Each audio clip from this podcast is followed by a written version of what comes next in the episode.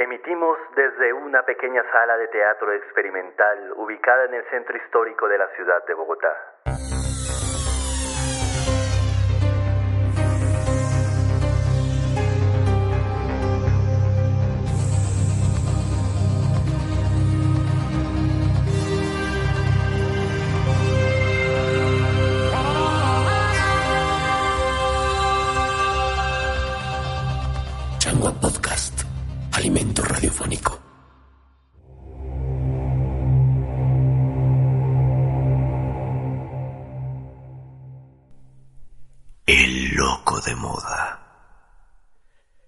Inicialmente esta obra fue un modesto ensayo dramatúrgico escrito en 1921.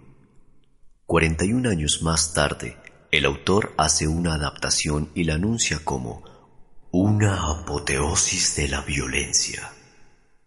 Esa versión final fue publicada por el diario El Tiempo de Bogotá en sus lecturas dominicales del 18 de febrero de 1962 se estrenó en el Teatro de la Comedia de Bogotá en noviembre de 1961 por el grupo escénico de la Universidad de América bajo la dirección de Luis Enrique Osorio.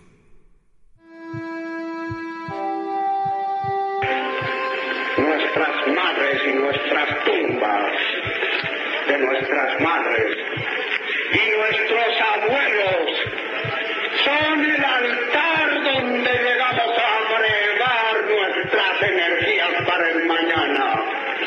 Nos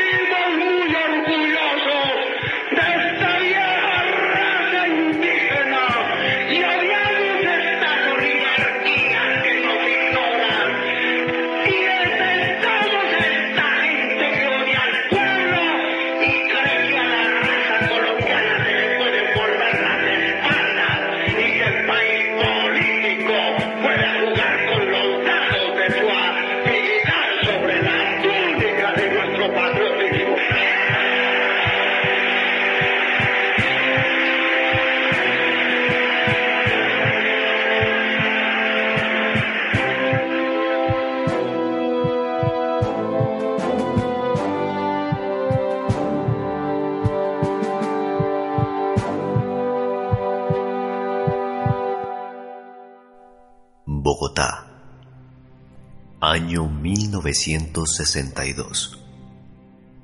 Cárcel de pacientes psiquiátricos. Pabellón de alta seguridad. Se abre una puerta hermética de gran grosor. Entra el doctor, sosteniendo una cachiporra. Le sigue un reportero joven que trae en una mano el lápiz y en la otra una libreta de apuntes. Pase, pase usted. Gracias, doctor. Vea usted este panel de control interno. Desde aquí se abre o se cierra la puerta a través de cuatro combinaciones numéricas que solo conocen tres personas del penitenciario. Dos enfermeros y yo. Qué sistema más sofisticado, doctor. Sígame. Le mostraré aquellas celdas. Aquí tiene lo más interesante que puede poner en su crónica. A estos dos locos ha habido que enjaularlos como fieras porque poseen una fuerza descomunal, debido, claro está, a que tienen una obsesión permanente por matar. Las rejas no podrán romperlas, ¿verdad? Ese hombre que está ahí dormido las desprende. ¿Qué? ¿Las desprende? A veces tiene músculos de acero, pero no se alarme usted. En el caso de que intentara hacerlo, tendríamos tiempo de salir. Aquí todo está previsto. ¿Ve este bastón? Sí. Es una porra eléctrica, una de las últimas novedades penitenciarias. Al aplicar esta herramienta directamente en la humanidad de los reclusos, limita sus señales nerviosas y confunde los músculos motores para inmovilizarlos temporalmente. Por otro lado, esa puerta posee el mecanismo de una caja fuerte. Ni un titán es capaz de derribarla. Te oigo, miserable. ¿Y por qué en vez de construir esa puerta, no, no aseguraron mejor los barrotes de las jaulas? Pues digo yo, ¿no? Por humanitarismo. ¿Mm? Conviene darle al loco la oportunidad de hacer daños. Ah, Acostumbramos además a abrirle las rejas con frecuencia por control remoto. pero... ¿Con qué motivo? Es terapéutico. Les ofrecemos de tanto en tanto un espacio para expresar su violencia. Ah, Reprimen tantas cosas. ¿Y cómo hacen para enjaularlos de nuevo? Cuando están ya demasiado agresivos, se les echan por la claraboya gases somníferos. Al rato están completamente dormidos. Entiendo. Muy interesante. Pero dígame, doctor, ¿y al estar suelto ese hombre no intenta matar a la compañera? Esos brutos creen que hemos perdido el juicio. Sucede algo inexplicable. Los dos, al estar juntos, son incapaces de hacerse el menor daño. Se ponen a idear el mejor sistema de acabar con la humanidad para quedarse ellos dos solos en el mundo. Puede afirmarse una vez más, como dice el adagio popular, que entre sastres no se cobran hechuras. Qué interesante. Va a ver usted ahora a esa mujer en toda su ferocidad. No hay nada que la irrite tanto como que le golpeen la reja. Fíjese. ¡Miserable! ¡Asesino! ¡Fuiste tú quien me lo mató!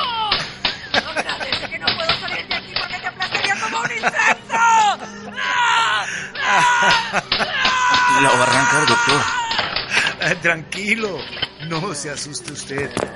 Con ella no hay el menor peligro. ¡Acércate, canalla! ¡Acércate, canalla! ¡No te escondas! A mí no te atreves a mostrarme siquiera el cuchillo que le enterraste en el vientre. No sabes lo que haré contigo. ¿A quién se refiere? ¿A- ¿A usted o a mí? A nadie, a un ser imaginario. Esta mujer vive con la obsesión de que le han matado al ser que más quería. Toda persona que se le pone por delante es el asesino. Y ella se empeña en que ha de vengarse. Y con la fuerza que tiene, usted comprenderá. Si la dejan suelta, Veo que el extravío mental gira por lo común alrededor de una obsesión, ¿no? son los paranoicos. Los paranoicos. Caso muy común en los manicomios y también en los partidos políticos. Aunque también abundan en ambas partes los esquizofrénicos, que tienen la manía contraria, en nada perseveran y se contradicen. ¿Y no se ha inventado todavía una vacuna que cure esos males? O al menos que los evite, como en los casos del tifo, viruela, poliomielitis. Ah, si se lograra ese milagro, ¿Sería eso salvador para la humanidad? barrer con la clase política. Me refería a las enfermedades mentales. Bueno, eh, tanto como un salvamento no lo creo.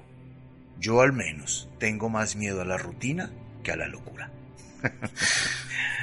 Muy cierto. Tiene usted la cremallera de la bragueta abajo. Oh, disculpe. Qué vergüenza, soy muy descuidado. ¡Ya está! ¡Ya eres mío! ¡Ya te tengo! ¡Suéltate! ¡Suéltelo! ¿Se encuentra bien?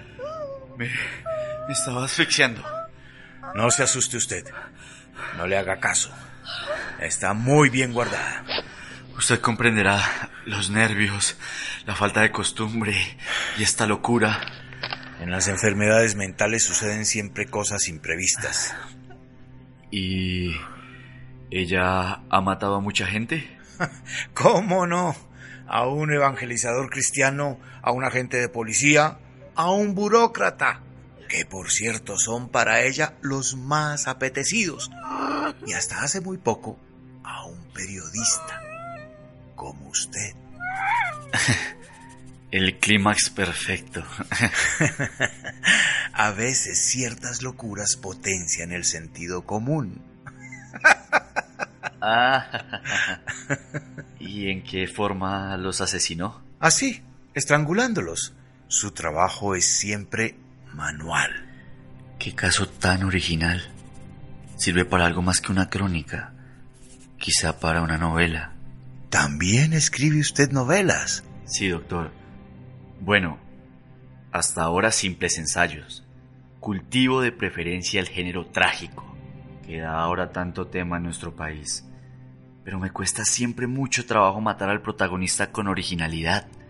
Se han agotado ya tantos recursos. Necesito para la próxima obra encontrar procedimientos desconocidos hasta la fecha. Ah, para eso, aquel buen hombre le enseñará cosas insospechadas. No, no, no lo despierte usted, doctor. Puede abrir la jaula. No tenga miedo. Le cuesta bastante trabajo hacerlo y no le gusta que lo vean maniobrar. Es un hombre de lo más extraño. Tiene la obsesión de matar y asesina por deporte, con la mayor sangre fría, como quien se come una almendra. Y es además lo contrario de esa mujer. Este no se inmuta jamás. Es de una calma llevada al extremo. ¿A cuántos ha matado? No hay estadísticas, porque al principio, cuando le creían cuerdo, iba preso después de un genocidio y se fugaba con la mayor facilidad. Pero después de 30 carcelazos, de 30 evasiones, cuando le echaron mano la última vez, tuve ocasión de examinarlo y convencí a los jueces que era irresponsable recluirlo nuevamente en una penitenciaría común. Pues parece que tiene un verdadero récord criminal. Y él sostiene que es su derecho, que al hombre le es indispensable matar lo mismo que comer y dormir, que la vida por ley natural solo puede defenderse mediante la muerte de otros seres, y que esto es lo que hace el pez grande con el chico, el león con la oveja, el zorro con la gallina, el gato con el ratón. En realidad, no anda muy errado. Va usted a oírlo de su propia boca. ¿Qué hace, doctor? Los medicamentos ponen a este prisionero en un sueño muy profundo.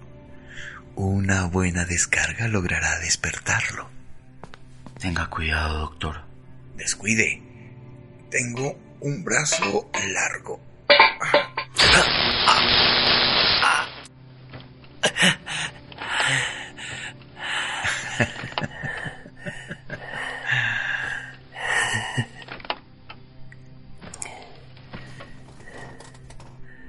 ¿Cómo está, doctor? Qué buena sacudida. Ah, vaya. Tenemos visita. Vengo a presentarle a este amigo. Es reportero del diario La Verdad y desea hacerle algunas preguntas. Complacidísimo. Mucho gusto de conocerlo. Lo mismo. Lo mismo. ¿Me deja usted con la mano extendida? No, eh, perdón, la, la verdad es que... ¡Ya está! ¡Ya eres mío! ¡Ya te tengo! ¡Ah! ¡Asesino! ¡No te me vas a escapar! ¡Suéltelo! Venga acá, mi amigo. Si supiera usted la falta que me estaba haciendo un periodista. Estoy tan acostumbrado a que hablen de mí en primera página. Suéltelo. No me obligue a utilizar esta porra. Úsela, úsela, doctor. No sabe lo mucho que extraño la corriente eléctrica. Con gusto.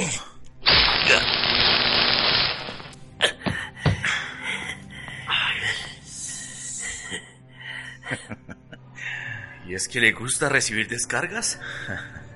En libertad, en libertad se ganaba la vida como electricista.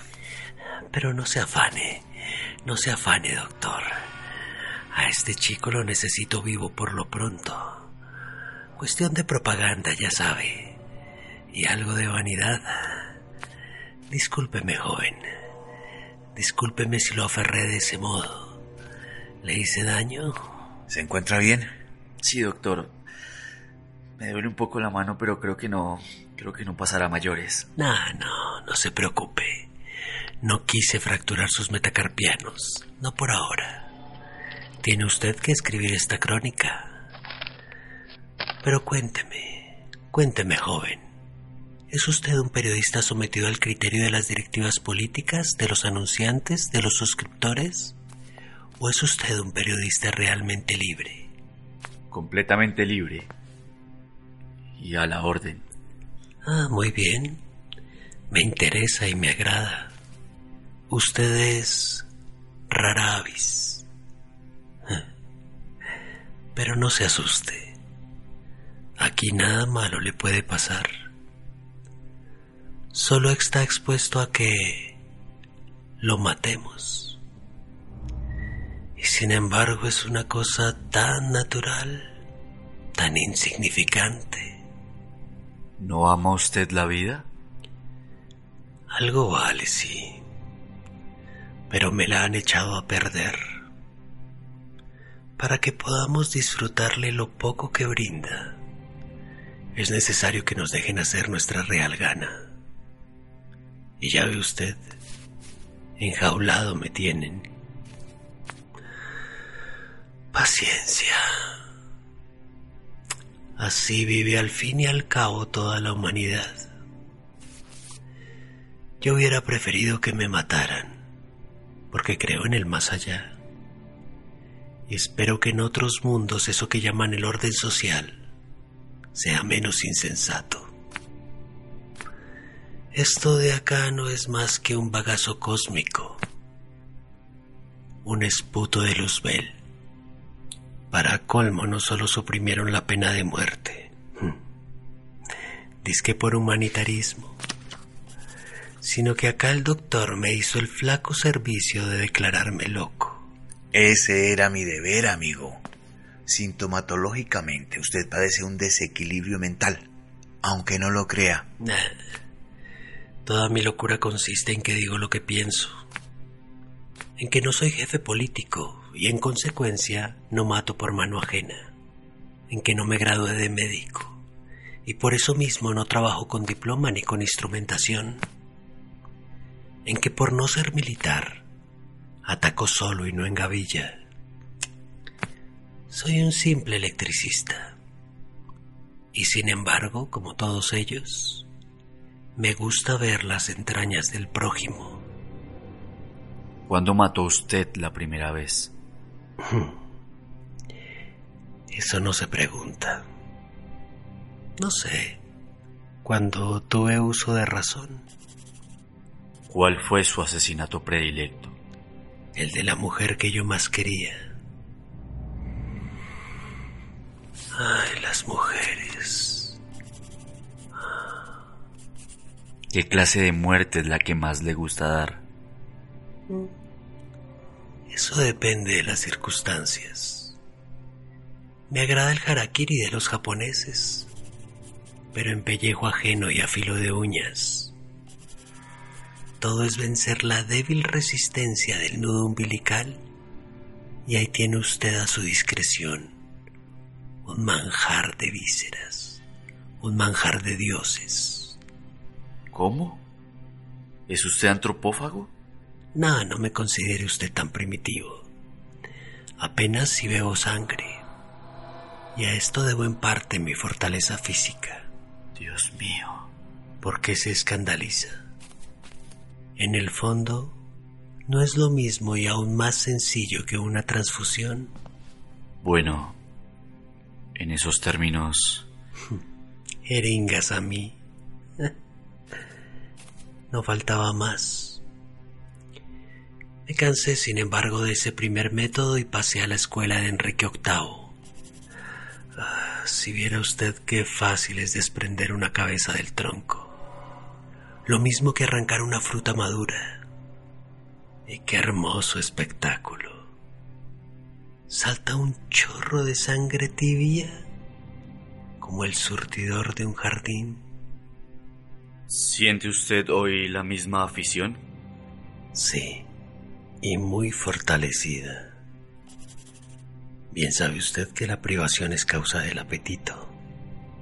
¿Proyecta algo nuevo? Mm, vagamente. No se sabe a qué tipo de refinamientos vaya a llevarme los tiempos de hoy. por ahora creo que solo me place saborear el corazón de la prensa. Bien, pues creo que ya es suficiente. ¿Nos vamos, doctor? Cuando usted guste. Hasta luego entonces. ¿Mm? Hasta luego entonces. Envíeme un ejemplar del periódico en el que se vaya a publicar este reportaje. Es para mi álbum de recortes. Lo haré con mucho gusto. Y cuidado con equivocarse, que si algún día salgo vivo de aquí, convertiré el sistema del paredón en un muestrario de mariposas. Procuraré dejarlo satisfecho. Y tenga la seguridad de que mis lectores van a deleitarse. Se lo aseguro. No me cabe la menor duda. Espero que yo también pueda deleitarme. ¿Nos vamos ya, doctor? Nos vamos. Sí. Sígame.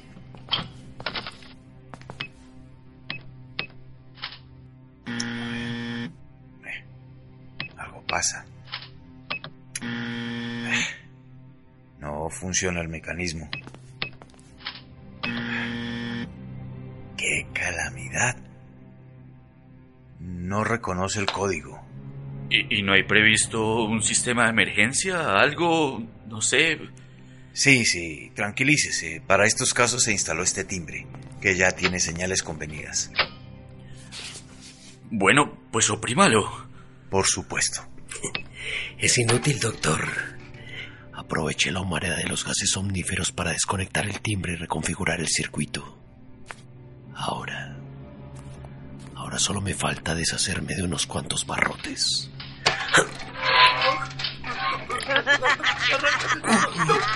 ¡Auxilio! ¡Auxilio! ¡Abran! No, no, no, no, no, no haga usted eso, no. Como nos vieron entrar van a creer que son los locos. Nos van a echar los somníferos. Entonces, ¿qué hacemos, doctor? ¡No grites! ¡No grites, bandido! Nada lograrás con gritar. Bajo mis pies has de morir destripado.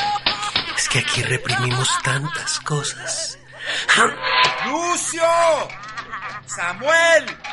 ¡Abran la puerta! ¡Abran la puerta! ¡Abran! ¡No me aturdas, infame! ¡No escaparás! ¡Socorro! ¡Socorro! ¡Se va a salir, doctor! ¡Echen los ¡Lucio! gases! ¡Echen los gases! ¿Tiene, ¿Tiene algo con qué defenderse? Solo este bisturí con el que saco punta el lápiz nada más. Ay, ya está. Ya está. Ahora. Ahora hacer los honores del amo de casa. ¡Ay, Dios mío! Sí, ven, ven, sácame, sácame. Aplastaré a esa víbora. Vas a probar el mismo cuchillo que le enterraste a él. Cierto. Manténgase a raya. No me obligue. No, no se preocupe, doctor. Esto no tiene nada de particular. Voy apenas a hacer algo a lo vivo. Algo para que usted pueda dar una información más detallada. Al fin y al cabo, los periódicos prefieren los casos de sangre a cualquier inquietud intelectual.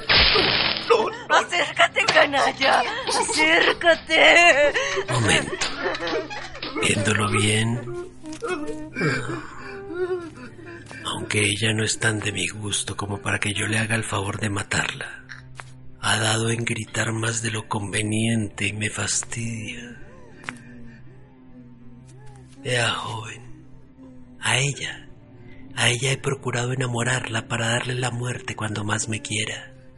Imposible hallar mayor placer como matar a una persona que nos ame. Van a pagar. No, no, ¿qué haces? Ven, ven acá. Déjame. Ábreme la reja. Déjalos. Están locos. Quiero matarlos. Ten un poco de cordura, mujer. Mejor es condenarlos a la impunidad. Él mató al único ser que me quería. Enterró un cuchillo en el vientre. No, no te afanes. Lo matarás, pero aguarda. Es tan agradable demorar los hechos cuando se está tan seguro de hacerlos. ¡Lucio! ¡Samuel! Shh. Callado, calladito, doctor. No más cacareos, ni que estuviera ya torciéndole el pescuezo. Me lo mató. mató. Tú lo viste. Le enterró un cuchillo en el vientre. No llores. Consuélate, mi amor. Voy a decirte algo que no sabes. ¿Estás muerto? ¿Estás sangrando? Pero hablas. Y me puedes besar. Te vengaré del que te mató. Tú no sabes quién lo mató, pero yo sí. Voy a decírtelo. Dímelo. Quiero saberlo para vengarme. Lo maté yo. ¿Tú? Sí. ¡Lucio! ¡Lucio!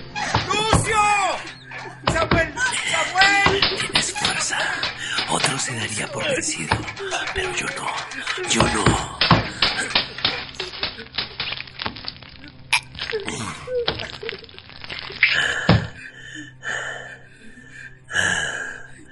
Es infalible. ¿Ha visto usted? Nada vale resistirse ante un profesional. Pero esta vieja era mala sangre. Ni la probaré. Dejémosle ese aperitivo a los cuervos. Ahora, ahora voy a proporcionarle a usted un espectáculo totalmente distinto. El de una persona cuerda que fallece. No, no, no, no. Venga acá, doctor. Venga acá. A ver si el médico que le sucede en el puesto me declara cuerdo. Y hasta forma conmigo un frente único en defensa de los derechos humanos. ¡Lucio! ¡Lucio! No, no grite, doctor. No grite que eso es falta de elegancia. ¡Lucio! Venga acá, doctor. favor, no. No, no, no, por su madre. Por mi madre, Su mamita. Me toca a usted la cuerda más sensible. A ella también la decapité. Y era tan buena, tan santa, tan santa que no merecía vivir. Cuando bebí su sangre, me pareció que volvía a arrullarme, que me amamantaba, me amamantaba amorosamente. No tuve tiempo de ser ingrato y la maté. Venga acá, doctor. ¿No viene? Me acercaré yo entonces. Deténgase. No quiero lastimarlo. Qué bello. Aún conserva la esperanza. ¿Y usted? Usted no se aleje mucho. Quiero que vea bien. Este será un gran detalle informativo. La edición de mañana se agotará. No, no, no, no, no, no quiero ver, no quiero ver. ¿No quiere ver? ¿Es autor de tragedias y no quiere ver? Pues va a perder usted un buen motivo de inspiración. Le advierto que tengo el voltaje de esta porra al máximo. Muchas gracias, doctor. Nada más excitante que toda esa energía pasando por mi cuerpo. Pero sabe, creo que por esta vez voy a abstenerme.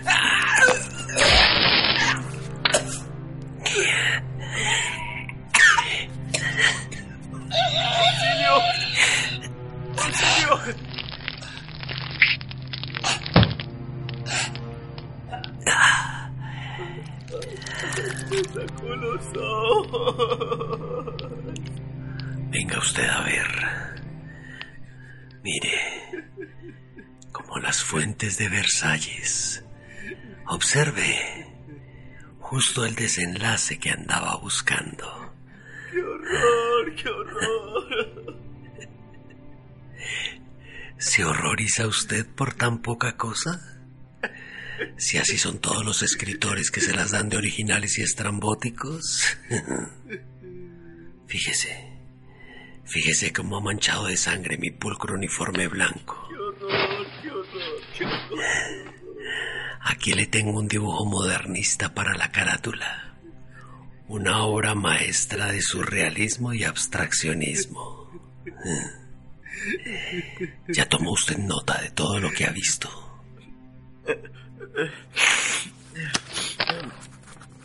Sí, señor. Ahora, ahora va a escribir lo suyo. ¿Cómo? Lo suyo. Lo que le va a pasar a usted ahora mismo, mi amigo. No, no, no, no, no, no, no, no. Es un nuevo procedimiento que se me acaba de ocurrir. No, no. No, no se inquiete, mi amigo. Piense que va a pasar a la historia como un mártir de su deber. El círculo de periodistas le hará una estatua mejor que la de la pola. No le tengo miedo. Un hermoso cortaplumas. Ahora úselo y sáquele punta al lápiz. Sí, señor, sí, señor. Y escriba. Sí, señor. Dígame, ¿es verdad que ustedes, los escritores, los artistas, tienen el corazón muy grande y muy blando? Sí, eso dicen, sí, señor. Escriba entonces. La vida es un círculo vicioso. Y la muerte también. Y la muerte también. Un sacrificio a los dioses para cerciorarse de que el corazón de los artistas es blando y grande. Hay que comérselo. Comérselo. Cuénteme, joven. ¿Cuánto le pagan a usted por sus reportajes? Nada, no, no, todavía nada. Ya. ¿Y cuánto dinero le producen sus novelas? Pérdidas. Muchas pérdidas. Tengo que imprimirlas por mi cuenta y no hay quien las distribuya. Ni los libreros quieren venderlas. ¿Y en esas condiciones acepta usted esta clase de peligros? Venga acá, mi amigo. Pensé que para salvar el reportaje debía dejarlo ir. Pero usted me inspira una gran ternura, una inmensa lástima. Usted no es alma de este mundo. Ay, no, no, no, no, por favor, no, se lo ruego, se lo suplico. Bien. Démonos prisa, muchacho, porque parece que ya van a lanzar los gases.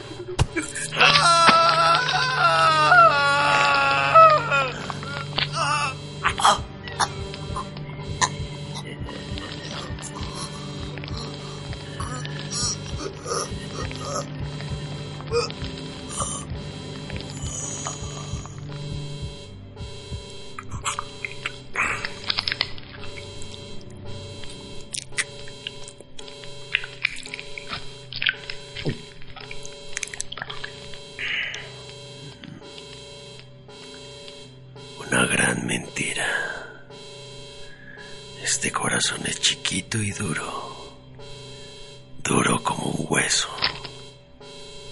No hay tales corazones de artista. ¿Qué? Que no hay tales corazones de artista. Es la frase final de esta ficción. ¿Quién es usted? El locutor. Soy el que narra y dice las acotaciones de esta obra. Esta tragedia no es obra mía. No. El autor es Luis Enrique Osorio. Ya lo había dicho en el preámbulo. De manera que no soy sino su vil instrumento. Así es.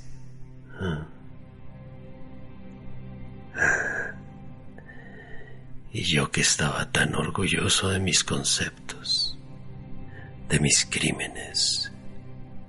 La vida es una ilusión. Pues entonces tú has debido ser el primero en morir. El loco se sale de la ficción e invade el espacio del locutor de esta ficción. ¿Qué hace? Retroceda. No, no, No, no, me haga daño, por favor. Ven, ven acá, Badulaque. El loco no retrocede ante los ruegos del locutor. No, no, por favor, no. Te haré tragar ese micrófono. ¡Socorro! El loco tiene toda la intención de hacerme tragar el micrófono. Me asfixio. Ayuda. Fuera de este mundo. Pronto. Quiero tener las manos libres para ir por el autor. El locutor.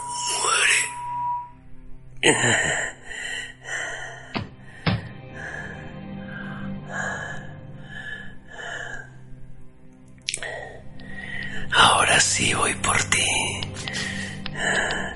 ¿Dónde estás, Luis Enrique Osorio?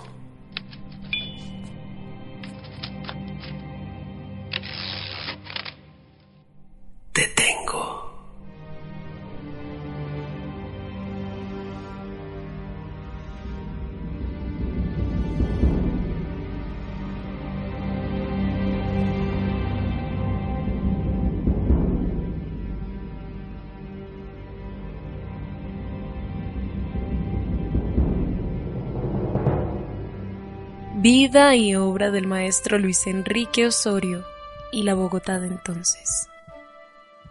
Personajes y actores por orden de aparición. El doctor, Germán Betancourt. El reportero, Andrés Castellanos. La loca, Marcela Mora. El loco, Piafante Nefelibata. Locutor, Enrique Vargas. Locución alterna, Banac Noriña. Dirección General, Marcela Mora. Director de Tecnología, Andrés Chaparro. Director de Edición, Musicalización y Ambientación, Santiago Medina. Asesor creativo, Eliezer Cantillo Blanco. Gestión cultural, Banac Noreña. Adaptación y dirección artística de Piafante Nefelibata. Referencias de las piezas teatrales tomadas del libro La obra de Luis Enrique Osorio. Análisis dramatológico y de contexto. Escrito por Eliezer Cantillo Blanco.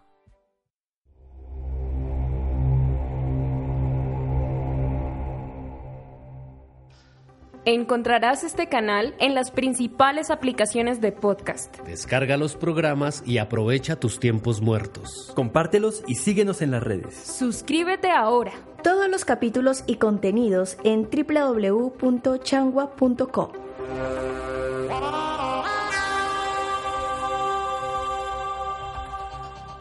Changua Podcast.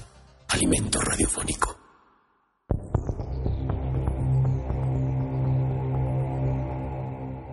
Este canal es una iniciativa de la Corporación Changua y fue posible gracias al diseño sonoro de Santiago Medina, el apoyo de Arconet y la Alcaldía Mayor de Bogotá. Mejor para todos.